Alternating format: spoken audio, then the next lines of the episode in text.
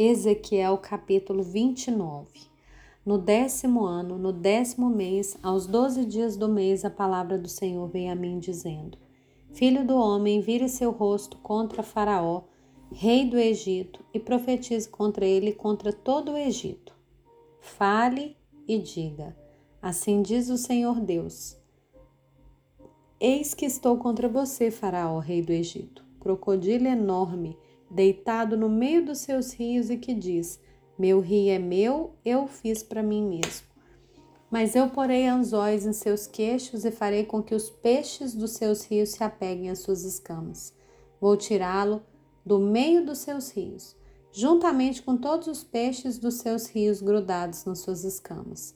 Vou lançá-lo no deserto, você e todos os peixes dos seus rios.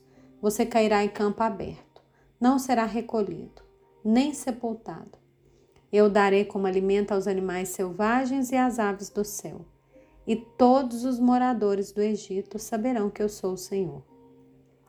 Porque os egípcios se tornaram um bordão de caniço para a casa de Israel. Quando os israelitas o pegaram com a mão, você rachou e lhes rasgou o ombro. Quando eles se apoiaram, você quebrou, fazendo tremer os lombos deles. Por isso, assim diz o Senhor Deus: Eis que trarei sobre você a espada e eliminarei de você pessoas e animais. A terra do Egito se tornará em desolação e deserto, e saberão que eu sou o Senhor, porque você disse: O rio é meu, eu o fiz. Eis que estou contra você e contra os seus rios. Farei da terra do Egito um deserto, uma completa desolação desde Migdol até Sevene, até as fronteiras da Etiópia. Não passará por ela pé humano, nem pata de animal passará por ela, nem será habitada durante quarenta anos, porque tornarei a terra do Egito em desolação, no meio de terras desoladas. Suas cidades, no meio das cidades desertas, se tornarão em desolação durante quarenta anos. Dispersarei os egípcios entre as nações e os espalharei por outras terras.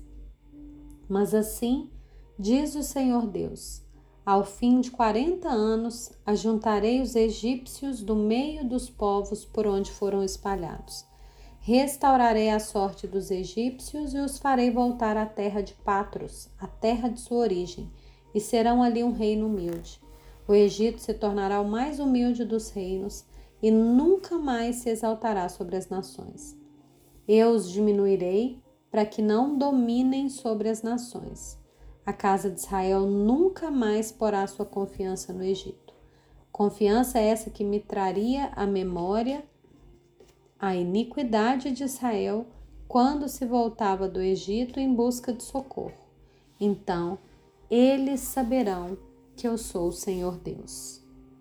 No vigésimo sétimo ano, no primeiro mês, no primeiro dia do mês, a palavra do Senhor veio a mim dizendo: Filho do homem, o rei Nabucodonosor da Babilônia conduziu seu exército num difícil ataque à cidade de Tiro.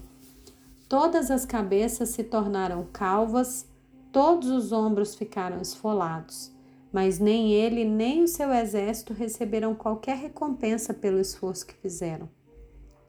Portanto, Assim diz o Senhor Deus: Eis que eu darei a Nabucodonosor, rei da Babilônia, a terra do Egito.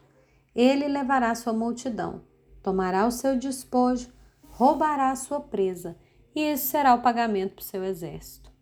Como pagamento pelo seu esforço, eu lhe dei a terra do Egito, visto que eles trabalharam para mim, diz o Senhor.